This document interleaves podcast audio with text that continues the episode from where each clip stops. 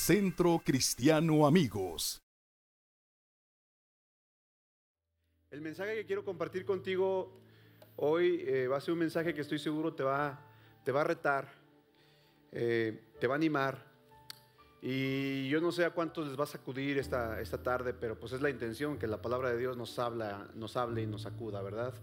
Hemos estado meditando sobre, sobre la vida de Jonás, ¿recuerda? Eh, no, no, no, no, no voy a hablar de Jonás, yo sé que ya fue mucho de Jonás, pero no, pero voy a, voy a continuar con esa línea de, de buscando la dirección de Dios, haciendo la voluntad de Dios en nuestras vidas, porque no sé si ya te diste cuenta, pero normalmente los problemas en los que nos metemos muchas veces son porque no hacemos la voluntad de Dios, porque no seguimos el orden, porque no seguimos las instrucciones.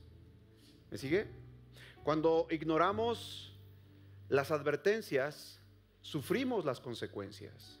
Quiero que digas conmigo, quien ignora las advertencias, sufre las consecuencias. Y muchas veces nuestra vida ha estado eh, ignorando muchas cosas que Dios nos ha estado diciendo que hagamos y no las hemos hecho y nos metemos en camisa de, de once varas, dicen por ahí. Pero lo contrario ocurre cuando tú y yo nos alineamos al propósito y a la voluntad de Dios y cuando comenzamos a hacer aquello que Dios nos ha pedido que hagamos, es ahí en donde comenzamos a experimentar un poder y una gloria impresionante. Ahora yo quiero preguntar esta tarde, ¿cuántos desean experimentar el poder y la gloria de Dios en su vida? Levante su mano. Entonces necesitamos atender las instrucciones, necesitamos seguir la instrucción de Dios en su palabra. Abre conmigo tu Biblia, por favor. Acompáñame, busca en tu Biblia el primer libro de los Reyes, capítulo 17. A partir del verso 1 vamos a leer y bueno, he predicado mucho de este pasaje. Creo que tú me has escuchado, si eres parte de esta familia ya por varios años, me has escuchado que he tomado eh, dos o tres ocasiones este pasaje para predicar, ¿verdad?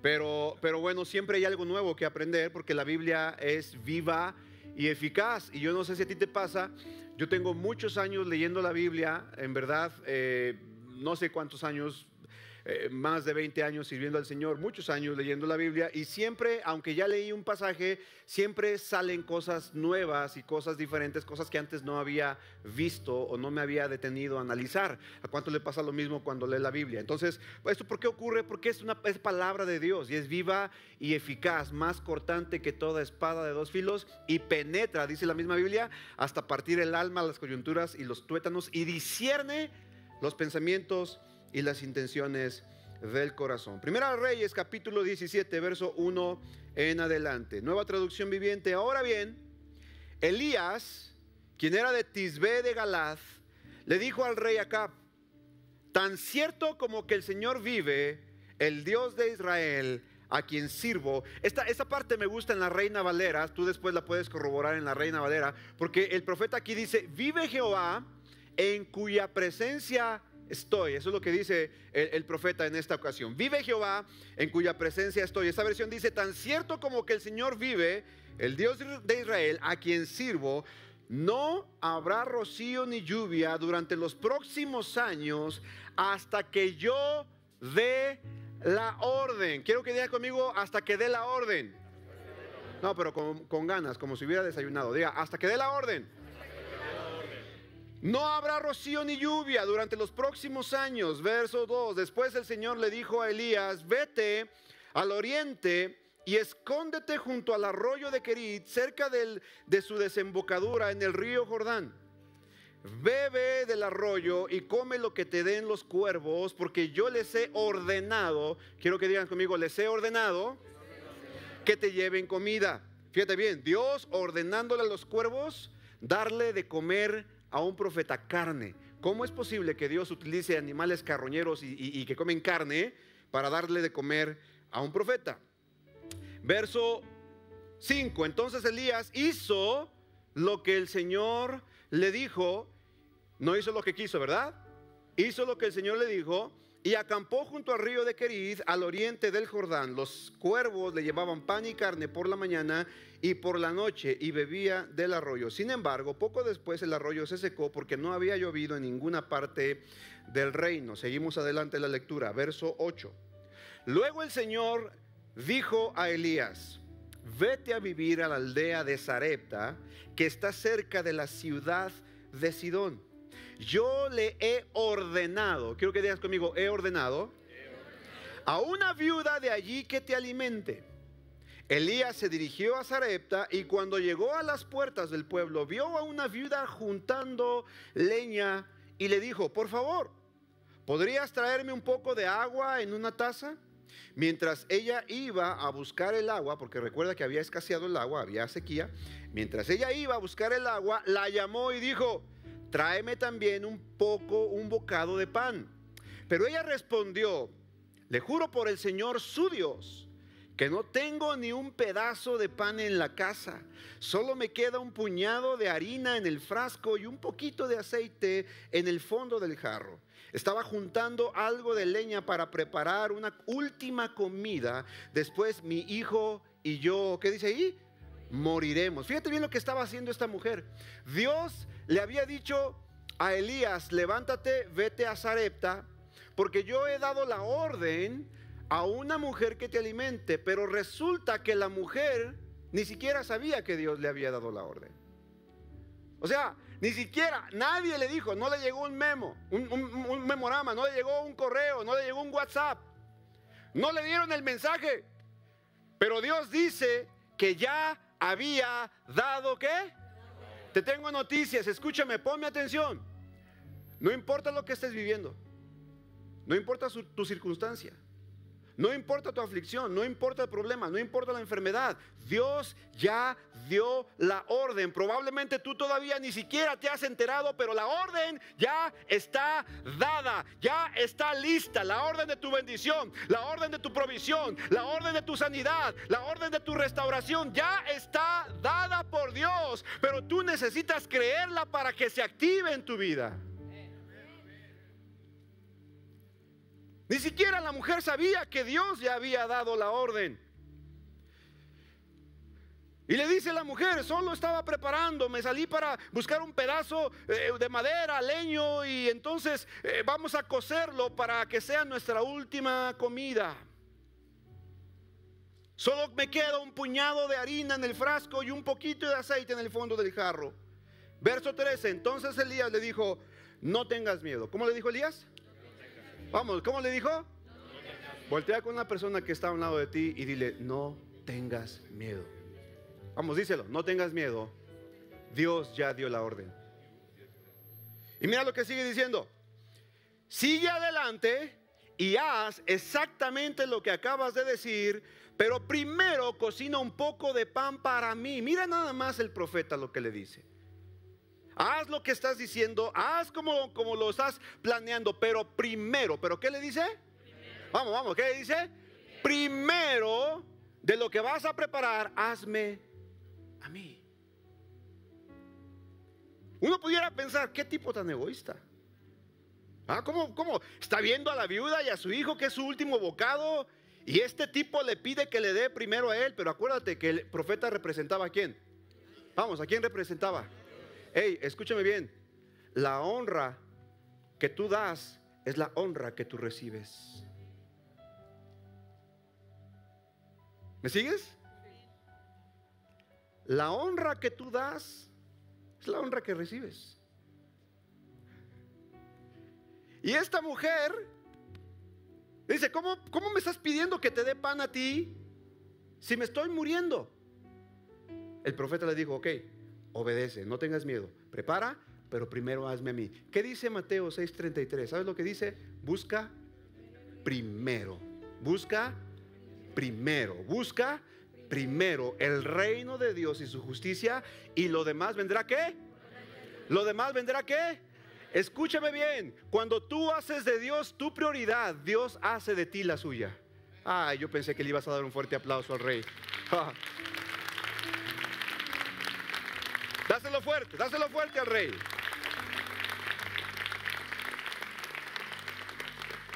Cuando tú en tu vida, en tu familia, en tu casa, en tu negocio, en tu trabajo, en tu matrimonio, haces de Dios tu prioridad, entonces Dios se encarga de suplir todas tus necesidades.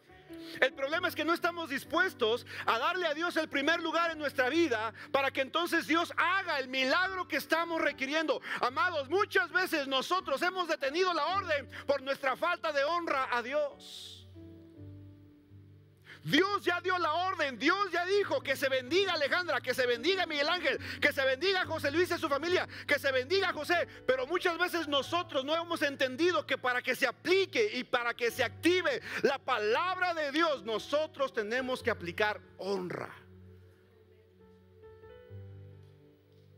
¿Me sigue? Mira lo que sigue diciendo.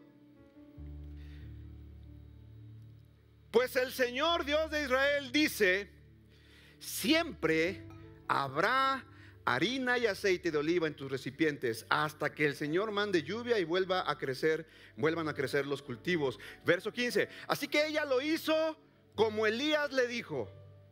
Y ella, su familia y Elías comieron durante muchos días. Ey, aquello que era la última comida se convirtió en provisión abundante para muchos días en su casa. Hoy te digo de parte del Señor, aquello que pareciera lo último, aquello que parecía el último rezago, el último resquicio, la última provisión, lo último de tu amor en tu matrimonio, en tu familia, en tu casa, aquello que parecía lo último, ponlo en manos de Dios, entrégaselo a Él en primer lugar y verás multiplicación en todo aquello que estaba escaseando en el nombre de Jesús, porque Dios ha dicho, no escaseará la harina, no escaseará el aceite. Cuando tú honras a Dios, entonces Dios comienza a proveer de manera sobrenatural. Hay que exalte el nombre de Dios por eso.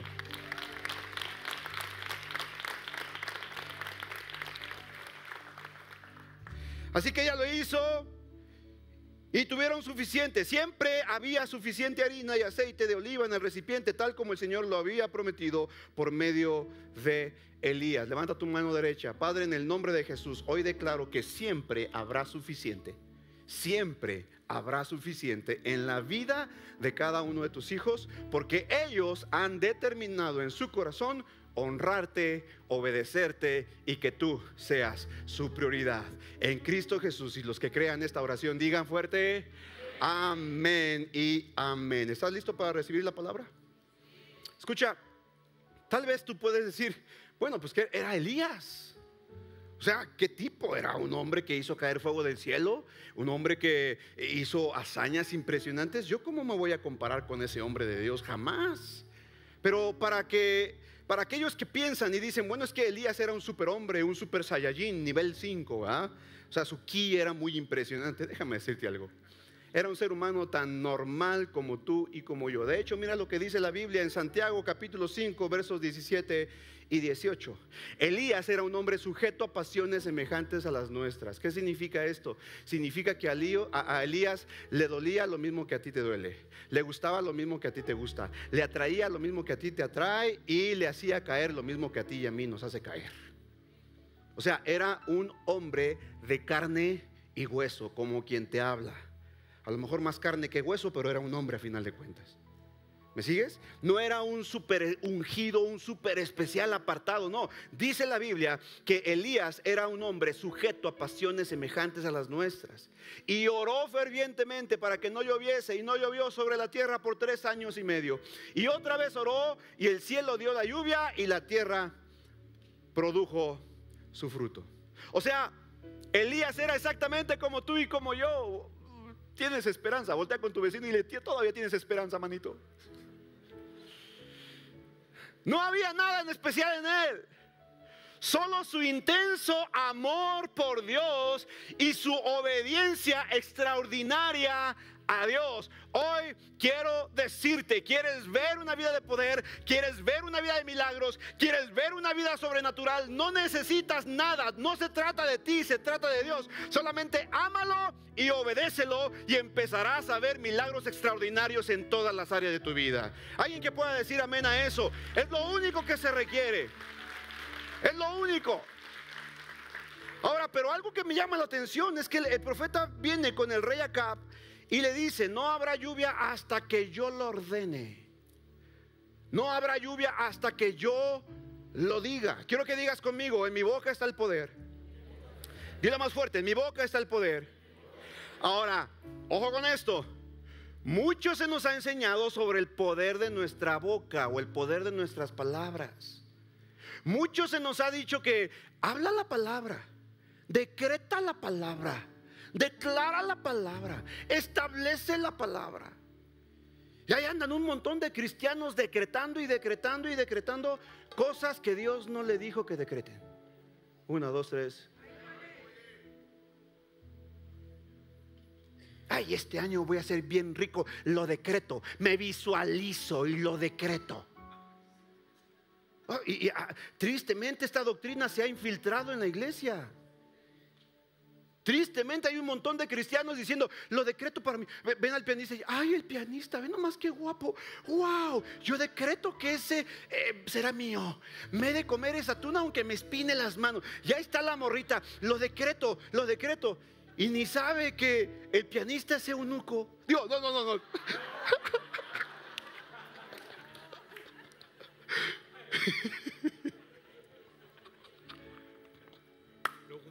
No, no, no, no. Y ni sabe que el pianista ya tiene novia. Y ya, ya le ponché el globo a dos que tres aquí, hermanitas, que estaban decretando. Ay, yo decreto y lo, y lo, y lo ven ministrando. Y ay, cuando el pianista ministra en la iglesia, wow, toca mi corazón y, y me hace sentir la presencia de Dios. No, sé si ha visto un montón de gente decretando puras babosadas. Perdóneme que lo diga de esa manera, pero es la verdad. O sea, gente decretando cosas que ni al caso. ¿Quién nos enseñó? ¿Quién nos dijo que esto es así?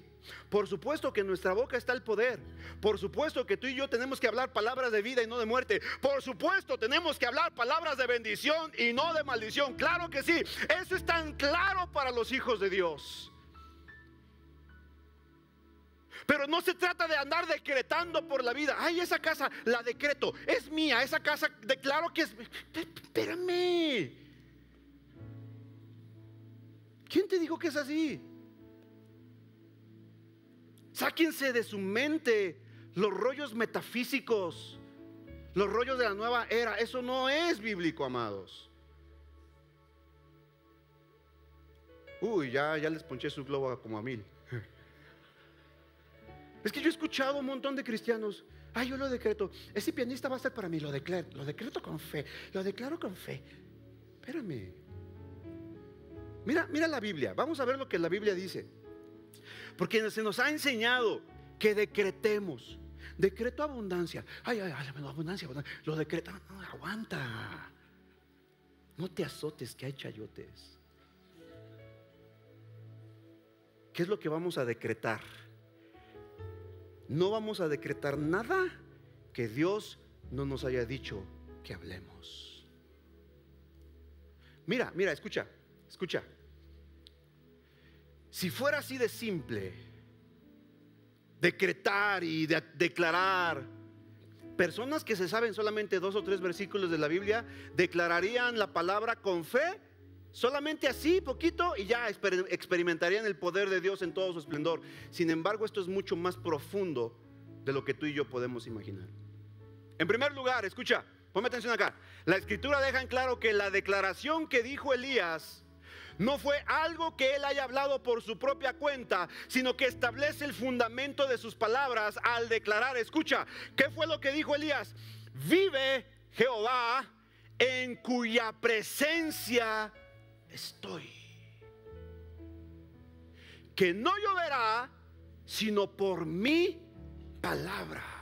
Escucha, el decreto que tú tienes que hacer en tu vida tiene que venir de la presencia de Dios. Todo lo que recibes de parte de Dios en su presencia es la palabra que tú tienes que declarar. Si no la recibiste en su presencia, la recibiste en Facebook, la recibiste en Instagram, la recibiste navegando por internet, entonces no aplica. Tú necesitas recibir la palabra de la presencia de Dios. ¿Están aquí? Elías dijo, vive Jehová en cuya presencia estoy. No dice en cuya presencia estuve. sino en cuya presencia estoy. La palabra de Elías fue una que recibió en la presencia de Dios. Ponme atención acá. La palabra para tu familia, la palabra para tu economía, la palabra para tu matrimonio, la palabra para tu sanidad, la palabra para tus eh, familiares, la vas a recibir en la presencia de Dios.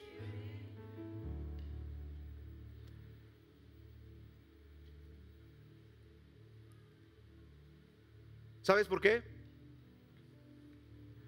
Porque fuera de su presencia, entonces hablaremos nuestras propias palabras. Y no se trata de eso. Se trata de hablar la palabra y las palabras de Dios. Ahora, Santiago nos revela que Elías era un hombre con pasiones humanas, fue un hombre que hizo grandes cosas, pero por causa de la oración, ¿por causa de la qué? Dice la Biblia, y oró fervientemente. Yo te pregunto, ¿tú oras? ¿Oras? ¿Buscas a Dios? ¿Sabes? El que no ora, el diablo se lo devora. Entonces tenemos que orar, tenemos que buscar a Dios. Y uno de los principales propósitos de la oración, escúchame con atención, amada iglesia, tengo que decirte esto, tengo que instruirte, porque yo quiero que nos saquemos de la cabeza los rollos metafísicos, los rollos de la nueva era, no tienen nada que ver con la palabra de Dios. Porque hay un montón de cristianos que mezclan la nueva era, la metafísica, la meditación trascendental, el yoga y todas estas cosas que no tienen nada que ver con la unción y con la presencia de Dios. Pero uno de los principales propósitos de la oración, escucha, no es decirle a Dios que Él haga algo por ti, sino escuchar lo que Dios quiere que tú hagas. Claro, no te estoy diciendo que no vengas y le pidas cosas, por supuesto, ven delante de Dios, busca su rostro, busca su presencia, pero también escucha, Señor, ¿qué quieres que yo haga? Orar no es solamente decirle a Dios que Él haga algo por ti, orar es escuchar de Dios lo que Él quiere que tú y yo hagamos. ¿Me sigues? Muchas veces, amados, hemos cambiado el propósito de la oración. Y le decimos a, Dios cuál es nuestra voluntad en lugar de preguntarle cuál es la suya. Ahora, no estoy diciendo que no le presentes tu voluntad, no estoy diciendo que no le digas lo que tú quieres. Lo vemos en Jesucristo, en el huerto de los olivos. Dice que vino a orar en el huerto de Getsemaní y le dijo, Padre, si te es posible que pase de mí esta copa, pero que no se haga mi voluntad, sino la tuya. Entonces en la oración está bien que tú le digas cómo te sientes, qué te gustaría, qué quisieras, pero al final, Señor, es tu voluntad. Y que tu voluntad sea hecha en mi vida. ¿Estamos de acuerdo? La oración entonces, amados, alinea mi voluntad y mis pensamientos a los suyos, no al revés. ¿Me sigue? La oración alinea mi voluntad y mis pensamientos a los suyos y no es al revés. Ahora, Elías dijo, vive Jehová en cuya presencia estoy. Escucha esto, no es lo mismo trabajar por su presencia que trabajar en su presencia.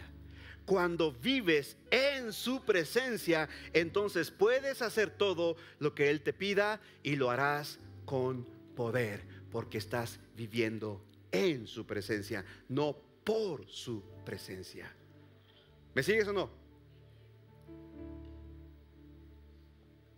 Antes de terminar este punto, quisiera nada más dejar en claro unas cosas. Quiero enfatizar que Elías dijo que no volvería a llover sino hasta que él hablara, ¿cierto o no? No va a llover hasta que yo lo diga. O sea, eso nos enseña y nos dice que Elías, ponme atención, tenía el poder por la oración de hacer que llueva en cualquier momento, ¿cierto o no? ¿Cierto? ¿No está conmigo? O sea, recapacitemos esto o, meditemos, analicemos esto. Elías dijo, no volverá a llover, sino hasta que qué? ¿Hasta que qué? Hasta que yo lo diga. Ahora, después, Dios le da una palabra en donde le ordena que vaya a esconderse al arroyo de Queriz, en donde tomaría agua del arroyo y sería alimentado por aves de rapiña. Pero luego la Biblia dice que el arroyo se secó. Ahora, yo me pregunto, ¿por qué si el arroyo se secó y Elías tenía el poder para hacer que volviera a llover, ¿por qué no oró para que lloviera y entonces el río nuevamente se llenara de agua y entonces Elías pudiera satisfacer su necesidad de agua. ¿Por qué? Bien simple. Escúchame. Cuando Dios le da la orden a Elías de que salga de la ciudad y se esconda, ¿y se qué? En el arroyo que está en Queriz. Me metí a investigar, amados. Y la palabra para Queriz es la palabra hebrea berit, que significa, escucha lo que significa, pacto. Pacto. Entonces, Dios le dijo a Elías, tú tienes el poder de hacer que llueva cuando tú quieras. Tú lo puedes declarar porque yo te di ese poder, pero ahora quiero llevarte a que te escondas bajo mi, vamos, vamos, bajo mi pacto. Y entonces ahí te voy a llevar, escucha, a un nivel superior, a un nivel todavía más grande. Dios le dio el poder a Elías de orar para que lloviera, para que cayera agua del cielo. Pero Elías no lo hizo para satisfacer su necesidad, porque Elías quiso mantenerse honrando el pacto con Dios. ¿Y qué fue lo que hizo Dios? Escúchame, cuando Dios vio que Elías honró el pacto, entonces Dios lo puso en una posición todavía mucho más superior mucho más grande. Te tengo noticias. Dios ha dado unción, Dios ha dado autoridad, Dios ha dado capacidades a su iglesia, pero lo que Él está buscando es que tú y yo seamos personas que honremos el pacto con Dios. Y si tú y yo honramos el pacto y obedecemos al Señor, entonces vamos a ser llevados a un nivel todavía superior, a un nivel diferente de gloria, de unción, de poder de autoridad, de milagros, de señales, de maravillas y de prodigios, porque estamos honrando el pacto de Dios. Hay en que exalte su nombre, hay en que le glorifique. Dios quiere llevarte a una dimensión diferente. Dios quiere llevarte a una dimensión de pacto, no solamente para que tú seas beneficiado, sino para que a partir de tu vida muchas más personas sean beneficiadas. Escucha, si tú lo honras a Él, Él te honrará a ti. Esa es la esencia del pacto. El pacto opera bajo el principio del honor. ¿Por qué crees que la Biblia dice, honra a la mujer de tu pacto? Honroso sea en todos el matrimonio y la mujer de tu pacto. Amados, escúchame bien, si no hay honra, no hay pacto. Quiero que lo digas conmigo, si no hay honra, Dile más fuerte, si no hay honra, no hay pacto. Y escucha, ponme acá atención.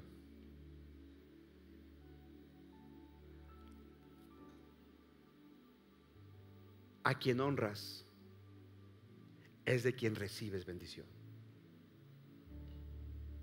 A quien honras es de quien recibes bendición. La honra que honras es la honra que atraes a tu vida. Por eso el Señor quiere que tú y yo le honremos con todo nuestro corazón. Para Elías fue más grande su, sentido de honra a Dios que su sed por agua. Y al no usar su poder para su propio beneficio, Dios lo honró dándole el respaldo de su palabra. Wow, yo no sé si puedes glorificar el nombre de Dios por esto. No sé si puedes exaltarle. ¿Qué fue lo que ocurrió? Elías entonces no usó su poder para hacer llover, pero Dios le dice, ok, ya vi que no usaste tu poder para satisfacer, para saciar tu necesidad. Ahora levántate y vete a Sarepta de Sidón y le he dado, he dado una orden, he dado la orden para que una viuda te alimente. Pero la viuda no sabía. Ella ni siquiera recibió el mensaje de que, de que tenía que recibir al profeta, pero Dios ya había dado la orden. Te tengo noticias, ponme atención, abre tus oídos espirituales. ¿Estás listo para recibir esto? Dios ya dio la orden de bendición para tu vida. Hay una orden de parte del Señor que está gravitando encima de ti. Escúchame, encima en los aires hay una palabra de orden de Dios para tu vida. Dios ya dio la orden, pero ¿por qué no se activa?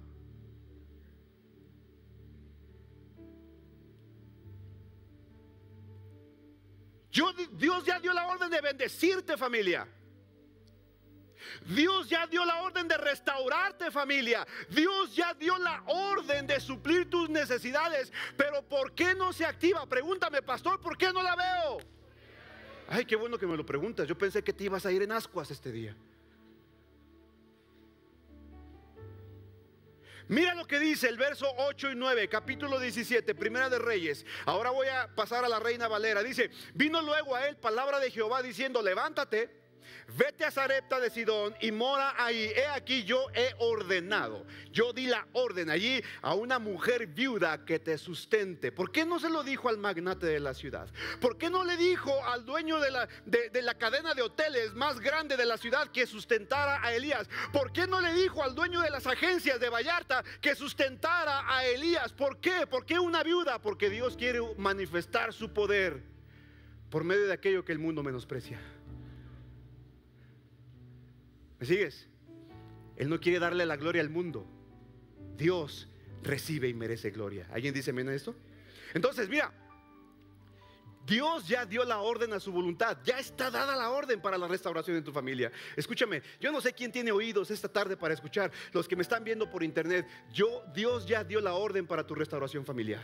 Dios ya dio la orden para tu sanidad. Dios ya dio la orden para tu provisión. Cualquiera que sea tu circunstancia, hoy estoy aquí para decirte, Dios ya dio la orden de que salgas de, de esa circunstancia en el nombre de Jesús. Pero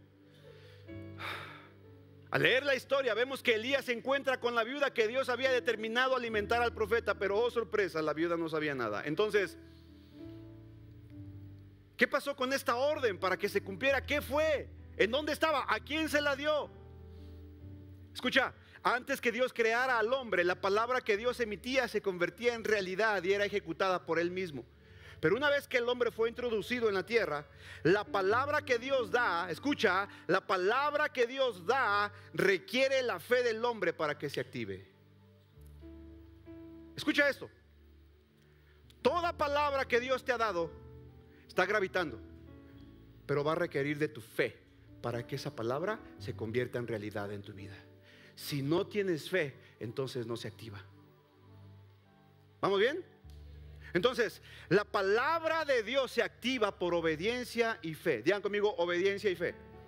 Vamos, dilo más fuerte, obediencia y fe.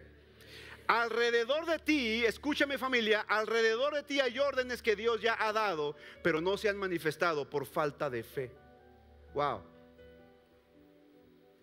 No es porque Dios no lo haya dicho, no es porque Dios no lo quiera, es por tu falta de fe. Activa la palabra de Dios en tu fe, por tu fe. Ahora, pastor, ¿y cómo le hago? Quiero que escuches esto. ¿Estás listo? Pon atención. Muchas personas no saben escuchar a Dios porque no saben callar sus circunstancias.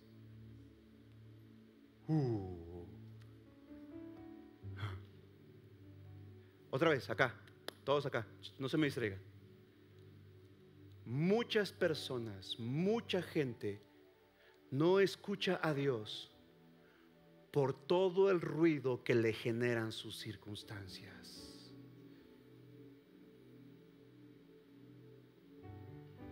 Estás tan distraído escuchando tus circunstancias que el escuchar tus circunstancias te impiden escuchar la voz de Dios.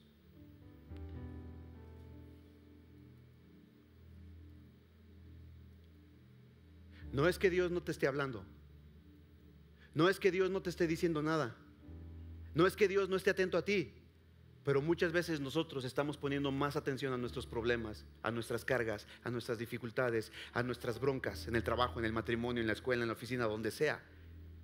Y por no callar las circunstancias no podemos oír bien a Dios. No es que Dios no te esté hablando. Ay, ay, ay, yo, pensé que ibas a, decir, Señor, gracias por revelarme esto. ¿A cuántos Dios les está hablando? Levanta su mano. Porque mira, muchas veces, Martín, nos pasa, estamos en medio de un problema, de una circunstancia y decimos, Dios, ¿por qué no me hablas? Y Dios dice, te estoy gritando.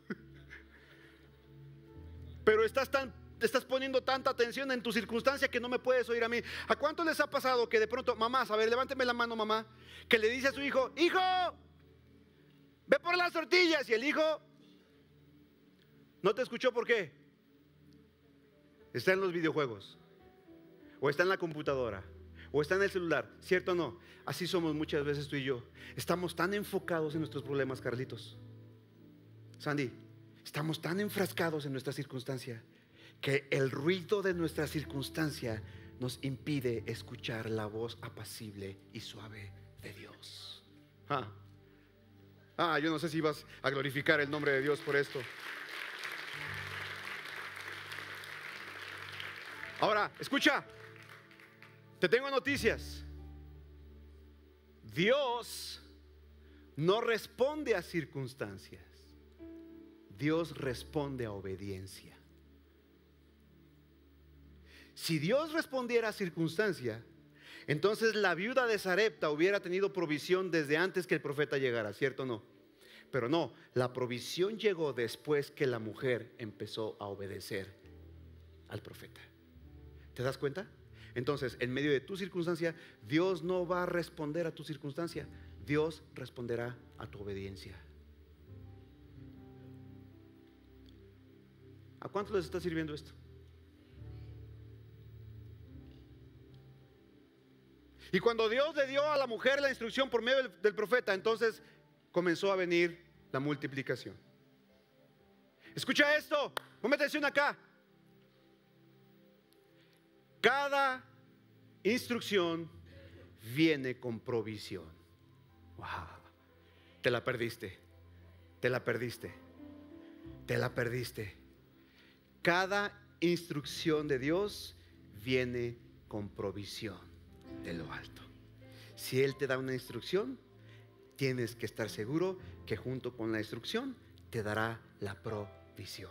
Mira, Dios nos dijo, compren el terreno, dije, ok, no hay dinero, pero si tú dices, Señor, bueno, junto con la instrucción vino la qué. Y luego Dios nos dijo, levanten el auditorio. Ok, Señor, estamos en pandemia, no hay recursos, pero juntamente con la instrucción vino qué. Hey, te tengo noticias. Tú necesitas la instrucción de Dios para que entonces puedas ver en tu vida la provisión que Él tiene reservada para ti. Busca la instrucción, busca la instrucción, busca la instrucción. Oh, si se lo vas a dar, hazlo fuerte, el rey. Tengo una palabra para la gente que está en necesidad. No busques la provisión si primero no buscaste la instrucción. Si estás batallando en tu economía, si estás batallando en tu negocio, si estás batallando en tu empresa, hoy te hablo de parte del Señor. No necesitas buscar la provisión, necesitas buscar la instrucción de Dios, porque hacia donde Dios te dirija será allí el lugar de bendición para tu vida, para tu casa y para... Ah, yo no sé quién está recibiendo esta palabra. Yo no sé quién la recibe en este momento en el nombre de Jesús. Escucha, la mujer estaba lista para morir. Ella estaba mirando su circunstancia. Cuando tú miras tu circunstancia, entonces estás listo para morir. La mujer dice en la Biblia que salió a la puerta de la ciudad para encontrar un par de leños, hacer su última torta cocida y dejarse morir después de cenar ella y su hijo.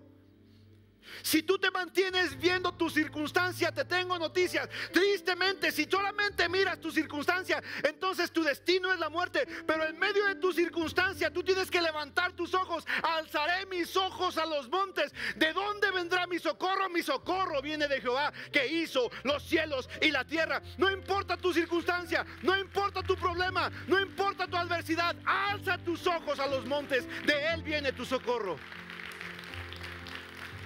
La mujer estaba mirando su circunstancia.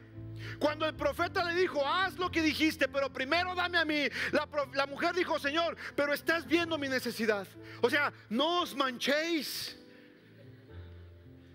Tú eres un hombre de Dios, eres un siervo de Dios. Eh, estás viendo que yo estoy a punto de morir. Y aún así me pides. Y el profeta dijo, sí, no tengas miedo, haz como dijiste, pero hazme a mí primero.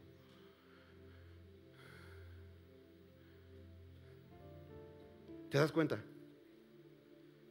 ¿Cuántos cristianos están viviendo dominados por sus, circunstancias y no por Dios? Hoy estoy aquí para decirte en el nombre de Cristo Jesús, quita tus ojos de las circunstancias y pon tus ojos en Cristo. Él te dará la fuerza para salir adelante en medio de toda adversidad. Alguien que lo esté creyendo, alguien que esté creyendo esta palabra. Escucha, la mujer estaba reaccionando. ¿Estaba qué? Vamos, ¿estaba qué? De acuerdo a su qué. ¿Cierto o no? O sea, no estaba reaccionando de acuerdo a su fe. Estaba reaccionando de acuerdo a su circunstancia. Y muchas veces tú y yo reaccionamos a nuestras circunstancias. Ay, no, es que no tenemos. Ay, no, es que no se puede. Ay, no, es que yo como. No, no, no, no, no. Hey, cuando Dios nos dijo que levantáramos este auditorio, si hubiéramos reaccionado a nuestra circunstancia, ¿sabes? Seguiríamos en nuestro cuartito de dos por dos. Y ustedes son testigos de esto, amados. Aquí están los líderes de esta casa. Aquí está la gente que nos ayudó, aquí está sentada. Saben, somos testigos que nuestras circunstancias nos decían, no se puede, en plena pandemia, en plena necesidad, sin reuniones presenciales. ¿Y cómo a Dios se le ocurre? Levanta un auditorio, por Dios, ¿cómo?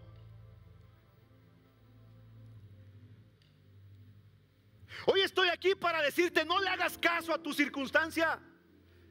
No te quedes mirando tu circunstancia. No mires tú no puedo, no mires tú no tengo, no mires tú no sé, míralo a Él y síguelo a Él. Y en medio de tu circunstancia Dios te va a levantar y te va a proveer para que hagas cosas maravillosas. Deja de mirar tu circunstancia, deja de mirarte a ti, deja de mirar tu incapacidad, deja de mirar tus recursos y míralo a Él.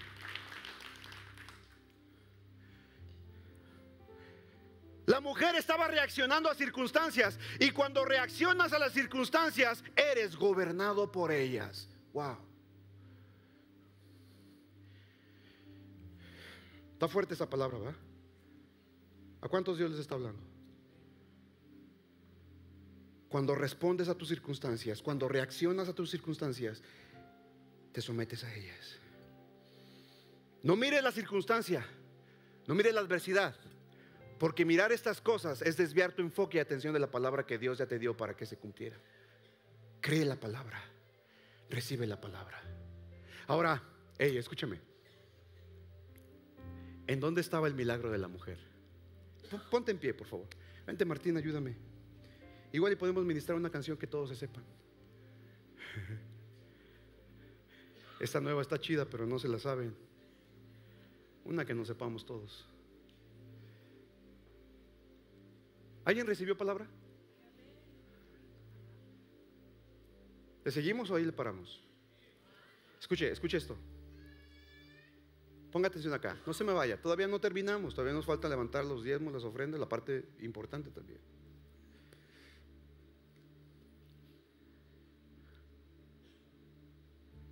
La mujer estaba mirando su circunstancia. Estamos preparando pan, poquito para dejarnos morir. Pero hey, ¿en dónde crees que tenía su milagro? ¿Sabes? Dios ha puesto, escucha esto, Dios ha puesto tu milagro en tu mano. ¿Sabes por qué? La mujer dijo, no tengo más que un puñado de harina en mi mano. Tengo más que esto. Y Elías le dijo, ok, entonces prepárate para ver tu milagro. Pero primero, antes de consumirlo, antes de que te lo acabes, primero dame a mí un poco. Y cuando la mujer hizo lo que el profeta le dijo, Entonces lo que había en su mano se multiplicó. Hoy estoy aquí para decirte, si lo que en tu mano tienes es un poco de recursos, es un poco de tiempo, es un poco de amor, es un poco de esperanza, es un poco de lo que sea, yo no sé. Hoy decide entregárselo a Dios y dile, Señor, es poco, es poco. Tal vez no es suficiente para vivir el día de mañana. Tal vez con este poco amor no me alcanza para sustentar mi matrimonio mañana. Tal vez con este poco recurso no me alcanza para darle de comer a mi familia mañana. Tal vez con este poco de, eh, inteligencia, de capacidad, de dones y talentos no me alcanza para mañana. Pero Señor, esto es lo que tengo, te lo doy. ¿Y sabes lo que ocurrió? En el momento en que la mujer decidió honrar a Dios y darle a Dios de lo poco, en ese momento vino la multiplicación. Hoy estoy aquí para decirte, no importa lo poco que haya en tu mano, conságraselo al Señor y verás cómo el Señor te bendice para que tú, tu casa, tus hijos y los hijos de tus hijos coman muchos días y no les falte pan y no les falte provisión y no les falte cuidado, porque Dios ha prometido, nunca escaseará el aceite y la harina en la tinaja. Cuando tú y yo nos disponemos a obedecer y a honrar a Dios, entonces Dios está listo para dar la orden y bendecirnos. Hoy Dios está soltando la orden. Hoy Dios está diciendo provisión. Hoy Dios está diciendo sanidad. Hoy Dios está diciendo restauración. Hoy Dios está diciendo gozo. Pero tú necesitas estar listo a entregarle al Señor lo poco que tienes. ¿Cuántos quieren entregarle a Dios eso poco que tienen? Vengan aquí al frente rápido. Dígale, Señor, yo te entrego esto. Rápido, rápido. No importa cuánto sea. Ven y dile, Señor, yo te entrego esto. Rápido, rápido, rápido. Vente, vente, vente. ¿Cuánto tienes de, ti en tu corazón? De ti, de tus fuerzas, de tus ganas, de tu energía, de tu esperanza. Vente rápido, vente rápido. Vente rápido. Mientras adoramos a Dios, levanta tus manos, iglesia. Vamos a adorar al Señor.